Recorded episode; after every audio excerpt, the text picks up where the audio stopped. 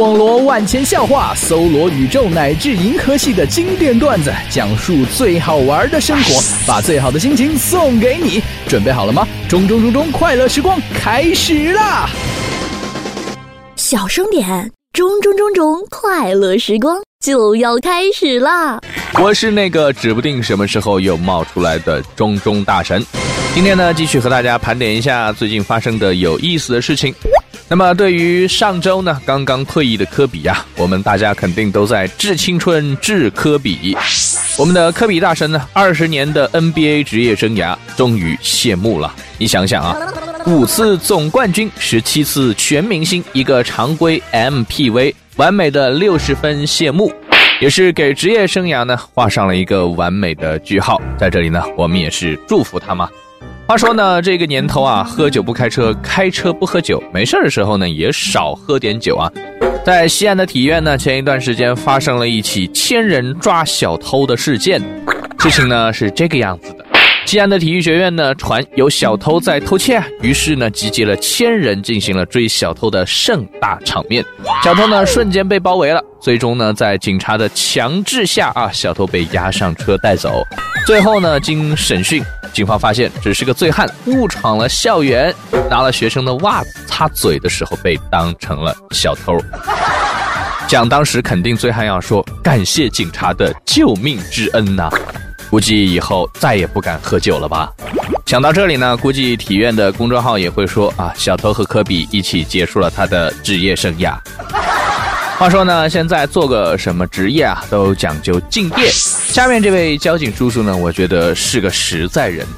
在江苏呢，有这样一位车主，把车停在了马路边上，于是呢，车旁边有一块牌子，写着：“尊敬的交警同志，我是去对面的幼儿园接送我的孩子，五分钟就回来，请您不要给我贴条，谢谢您的理解。”于是乎，这辆车还是被贴了，因为交警在这个处罚单上写着呢，我等了十分钟，所以不得不说呢，还是把条给轻轻的贴上了。我觉得家长呢，可能还有解释的话语，就是说，交警您好，呃，放学前我的老师说再讲五分钟，结果就这样了。所以说呢，这个事实告诉我们啊，只要认真就会有收获的。但是话说回来呢，有时候太认真了也不好。你像啊，在巴基斯坦呢，一位民警在这个反恐的法庭上出庭作证，法庭呢就出示了一个证据，说这个嫌犯家里找到一个手榴弹。当这个法官问警察是否知道这个手榴弹如何操作的时候，于是这名警察。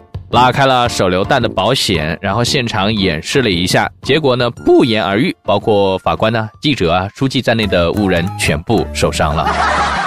估计各位听到这里可以放心的说，如今整个法院都应该了解手榴弹是如何操作了的吧？包括当初那个好奇的法官，这突然让钟钟想到一句话：既然你诚心诚意的问了，我就大发慈悲的告诉你。我觉得这位警官呢，是把恐怖分子没干完的事儿给干了啊！再次告诉我们，实践是检验真理的唯一标准。说到实践呢，在泰国呢颁发了一个这样的法令，说所有酒后驾车被定罪的驾驶员呢，都要强制安排到各个医院的停尸间里工作四十八个小时，让他们直面死亡，提高他们对酒驾可能导致自己或是他人死亡的认知。大家觉得这样的法令赞不赞成呢？保卫黄河，保卫华北，保卫全中国。风在吼，马在叫，黄河在咆哮，黄河在咆哮。不是黄河啊，你笑个什么劲儿啊？别吵，我在听中中中中快乐时光，好吗？您现在正在收听的是青苹果音乐台，青苹果音乐台。今天呢，继续来带上好心情，和大家来盘点一下最近发生的有意思的事情。话说呢，上周啊，这个北京电影节开幕了，在这个现场呢，有很多很多的明星啊，让中中我也非常想去。但是呢，其中有一个喜欢作妖的刘烨同学，我们在他的微博上就看到了这样一句话：在北京电影节的开幕式上，我和娜塔莉波特曼做了一段开场引言。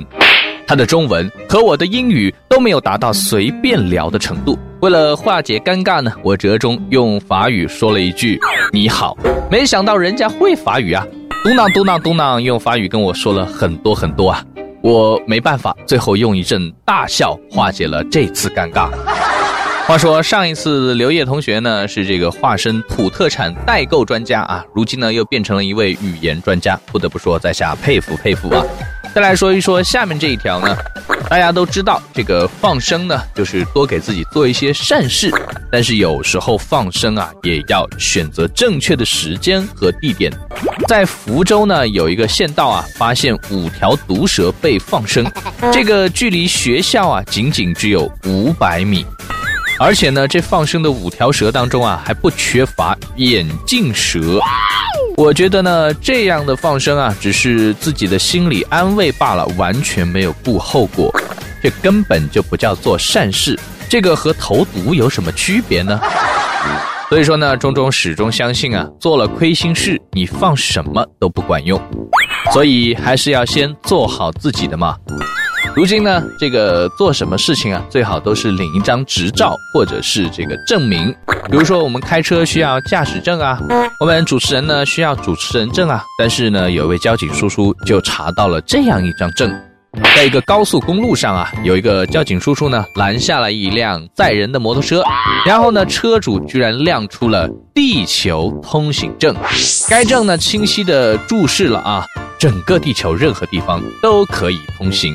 车主向交警表示：“这张证在手，打遍天下无敌手。”不得不说啊，恭喜这位朋友用这张通行证换来了全世界精神病医院的通票啊！而且呢，没有地球酋长签字，这个证也是不生效的，好吗？不得不说呢，有些人为了逃避处罚啊，真是费尽了心思，还弄出个这证来了。再说到下面这位司机呢，为了逃避处罚，也是自贴罚单。在杭州的游泳馆门口呢，一辆轿车天天违停被贴条。那么有细心的市民就发现呢，这个罚单竟然是连号的。接着举报之后呢，杭州的警方调查发现，因为车主捡到了一本违法停车的告知单，三月起呢，他在闹市为了方便停车啊，就自行填写报告通知书，贴单十余次，逃避处罚。车主已经被治安拘留十三天了，罚款六百元。在这里，钟钟想问。是谁发现的这个罚单是连号的？这么厉害？难道有火眼金睛吗？但是不得不说呢，群众的眼睛是雪亮的，所以呢，下回长点记性啊，别撕连号的。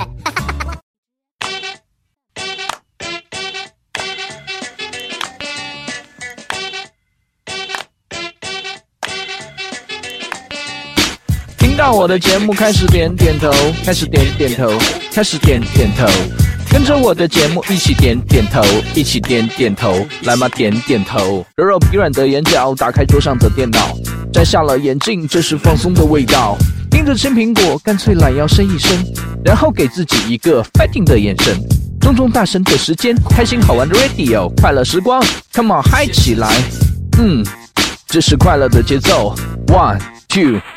Here we go。现在呢，这个互联网啊也是越来越发达了，有好多朋友呢也见过这个回复一零二四。一零二四到底是个什么东西呢？可以说呢，在一些网络回复当中呢，我们主要可以看到这个一零二四的回复。这个一零二四呢是一 G 当中啊等于一零二四。而一击的汉语呢，又为谐音一级，所以啊，对这个发帖的内容较好的时候呢，基本上都是回复一零二四，表示这个一级棒，狠狠顶的意思啊。好了，长知识了吧？下面继续来扒一扒这些网络上的吐槽神人。这位朋友说呢，这个回声啊是大自然的转发，放屁是消化后的评论。他说，当家方知柴米贵，养儿方知熊孩子难伺候啊。可以说，现在的熊孩子呢，也是真的越来越难伺候了啊！有人说，花钱的时候呢，觉得自己是土豪，花完钱才知道，其实自己是个土鳖。这种心知肚明的事情，就不要让人家知道了啦。说这个周末呢，像刚发完工资的银行卡的余额，又美好又短暂，的确如此啊。他说呢，宁愿在家里躺着哭，也不愿意坐在办公室坐着笑。你是有多懒呐？他说呢，我这辈子最灿烂的笑容都奉献给手机屏幕了，也是提醒呢这个手机党们还是抬头看看世界吧。所谓的理想与现实的差距呢，就是夹起来的以为是块肉，咬下去的才知道是块姜。吃货们躺枪了没有？锄禾日当午，上班好辛苦，上完一上午还要上下午，不上没钱花，心里更痛苦。为了好日子，辛苦就辛苦。有你这个闲情逸致来写诗的话，你更多的时间可以用来赚钱钱嘛。都说这个是白开水啊，为什么你要装优乐美呢？开玩笑，我就是优乐美。这位朋友呢说，他身边的这一些基友们都抱怨生活烦恼和遇到种种不幸的时候，他都会语重心长的对他们说：“ 哈哈哈哈哈哈哈哈哈！你的基友还会让你活着出来吗？”这位女同胞说啊，女生咋就这么没地位呢？小时候写进老爸的户口本，婚后呢就写进老公的户口本，跟这个转账差不多啊，好像你讲的挺有道理的样子。有人说呢，这个三十岁啊，男人忙着装成熟，女人忙着装嫩。我还记得这是谁跟我讲的去了？这个男人三十而立，女人三十猛于虎啊！嘘，别被我老婆听见了。这位哥们说呢，这个一个姑娘最真实的长相，永远在她朋友们的手机里面。啊，每一个打字喜欢在后面加这个点点点的朋友，上辈子肯定都是金鱼。这个朋友又说呢，他说我的拖延症使我焦虑，我的焦虑症使我拖延。你懒就直说嘛，真是。话说呢，很多朋友喜欢喝这个啤酒啊，啤酒是个好东西。现在呢，可以说啊，你可以早上来享用这个东西了。怎么来说呢？在这个意大利有两个品牌呢，把它这个啤酒和巧克力结合起来了，把这个啤酒做成了果酱，一罐的价格呢大概在八英镑左右啊。厂家说呢，这个啤酒果酱绝对会让所有的人都爱不释手。对于这些爱喝酒的朋友，我觉得这些是不容错过的了。终于可以名正言顺的在早上喝啤酒了，不对，是吃啤酒啊。话说，这个智能手机呢，已成为了人类的另外一个器官了。人们无时无刻都在玩自己的手机，特别是在饭店等饭的时候，很多人都变成了低头族。为了改变这个诡异的现象，在以色列的一家饭店呢，就打出了“关掉手机就打折”的口号，而且打折力度非常的大。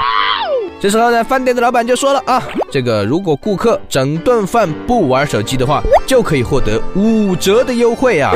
老板说，为什么这么做呢？是因为他经常看到有顾客痴迷于手机，结果菜上了，凉了都还没开始吃，并且啊，反复多次的要把这个菜热。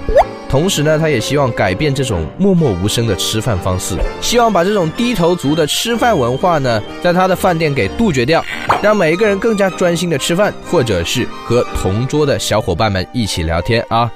这个个人感觉呢，这个规定还是挺好的。我觉得我们国家的饭店呢，也可以借鉴一下的嘛。现在呢，这个坐地铁的人也是越来越多了。这个新加坡设计师推出了挤地铁神器呀，设计者就说了啊，他这个地铁里面呢，经常十分的拥挤，而且他突发奇想就发明了这一件尖刺背心。乘客穿上这个尖刺背心之后呢，互相之间就会保持足够的距离，因此地铁的拥挤情况呢，肯定会得到很大程度的缓解。同时呢，尖刺背心是塑料制成的，虽然看上去很危险，但是绝对不会给人家带来伤害的。如果说地铁的乘客都穿上这个的话，我相信肯定是非常的壮观了。在这个德国啊，有一只小土拨鼠叫威利，它在德国的这个哈雷的一家动物园里面啊，但是呢，它就饲养员就发现了，这个它不仅能够翻过栏杆的边界墙，从此以后呢，就一发不可收拾了，前前后后上百次的悄悄离开它所在的那个区域，去动物园其他的地方探险啊。不过现在呢，他的日子也要告一段落了。动物园可以说已经在他的周围啊、上方、下方都抓了这个树脂玻璃，防止他再次的逃走。伟力，伟力，你要去哪里呀？世界上真的是奇葩多啊！有这个新闻呢，也是媒体收集了世界上极品的厕所和世界上最恐怖的厕所。这个俄罗斯的国际文传电讯社呢，发起了这个世界极品厕所和这个最恐怖厕所的这个调查，发现啊，在这个西伯利亚阿尔泰山高达两千六百米的悬崖边上，一厕所摘得了这个桂冠。他们说呢，这个两千六百米悬崖上的这个厕所呢，被命名为“黑暗之星”。其实啊，这个极品厕所啊，是给这个天气资讯远程气象站的这个邮递员去上厕所用的。我觉得这个心脏不好的朋友，估计一开门就吓尿了吧。还有一个厕所呢，是在这个十五层高楼的住宅内。他啊这个设计师啊，把这个空间充分的利用，把卫生间安在了电梯的顶部，并且用这个透明的玻璃做了顶部。如果说你有恐高症的话，我想进都进不去吧。面对这样的厕所，我还是先憋着吧。啊。话说呢，最近啊，发现有一个天才，有个英国的产妇呢，进入产房五分钟之后就下了一个男孩。不可思议的是，这个小孩七岁之后啊就开始说话，一岁就会夸张的使用笔记本，而且他的父母都非常的惊讶，他爸妈都不敢相信，为何成长速度这么的快？现在将近两三岁的他呢，可以说是喜欢吃东西啊，热爱音乐啊，甚至还喜欢这个脱口秀的节目。而且说话和成长的速度、学习能力啊，被人称为了小着急。我的天呐，又一位天才降临人间了！我有个朋友今天跟我讲，他说如果每个人喝下五百克的白酒的话呢，就相当于喝了一斤。我想你这个能不能再冷一点啊？这哥们说呢，实验证明啊，近视的人呢，摘下眼镜眺望远方，视力也不会变好。专家说的对。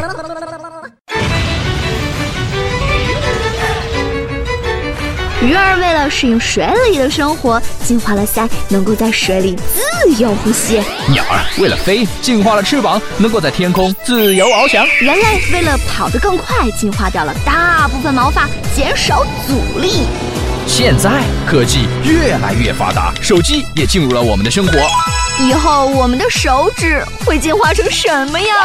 来吧，放下手机，听广播吧。在这里会有你想要的，中中中中快乐时光全面进化，给你不一样的快乐。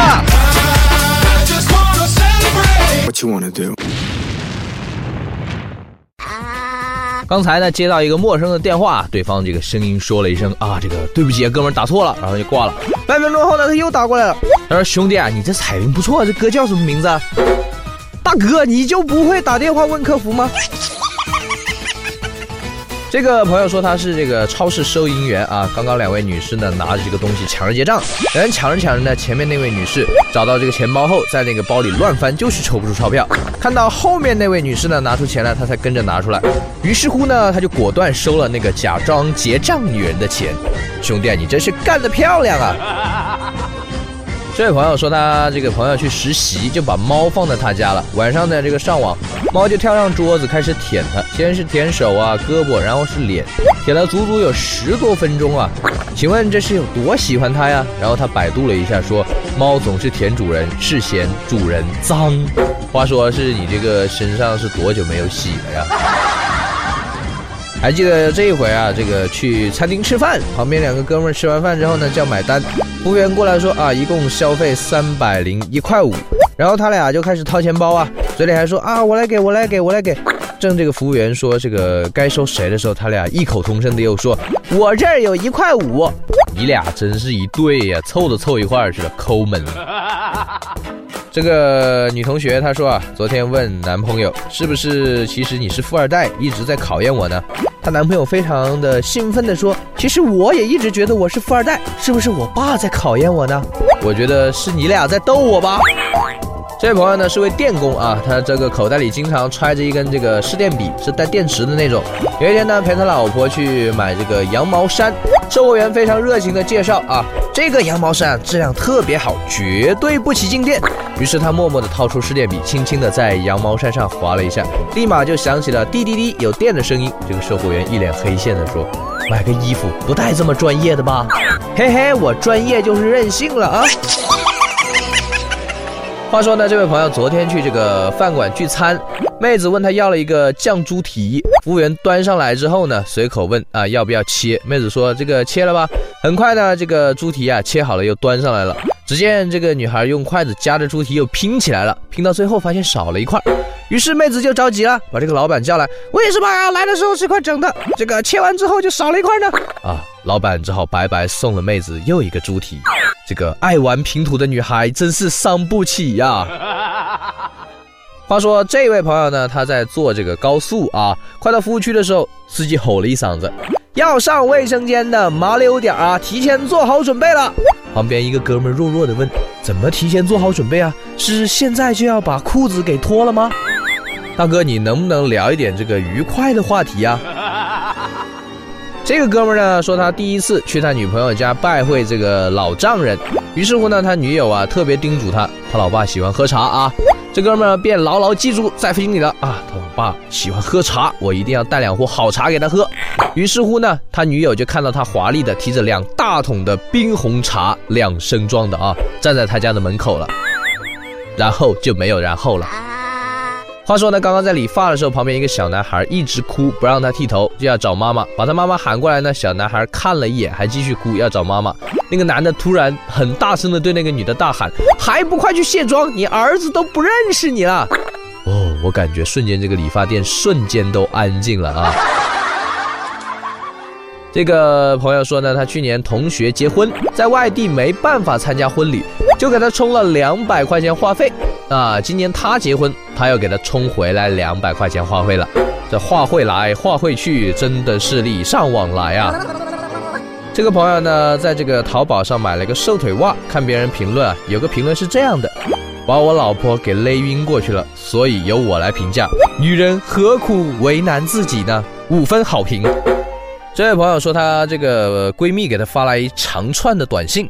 被这个系统呢自动分成了两条，第一条哔哩吧啦说了很多这个谈恋爱的事情，然后最后一句话是这么讲的：我交了一个新男朋友，他是我高中同学，我现在知道他对我是这么的好啊，我感觉我自己捡了一个大便，把他雷的要死啊！过了那个半分钟之后，第二条短信才来，只有一个字：一，捡了个大便宜啊，吓了一跳，大吃一惊啊！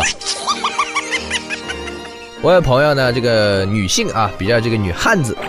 他是回家之后呢，他老妈就语重心长的教育他：“妞妞啊，女孩子家家的这个要温柔一点，你将来可是要嫁人的。”于是呢，那个女汉子她就说：“您都不温柔，这不就是跟您学的吗？”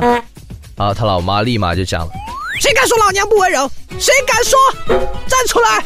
哎呦喂，这整栋楼都能听见那个吼声啊！话说呢，这位朋友说那天下雨啊，他说他忘记带伞了。回家后呢，看他老妈在关切的对他说：“这么大的雨，头发都湿了，叫你带洗发水，你就不听啊！你们家可真节省啊，都要省到用雨水洗头了。”这哥们更厉害啊，他说深夜无聊的时候拿着手机玩微信摇一摇，摇了半天呢，摇到了一个美女，还在一百米之内。他赶紧加了好友，问他：“美女大半夜的不睡觉，是不是失眠了呀？”对方就说：“给我接杯水，温点的。”他说：“你发错人了吧？”只见这个隔壁老妈嚷嚷道：“去给我接杯水！”世界真是太小了呀！好了，中东讲相声就到这里。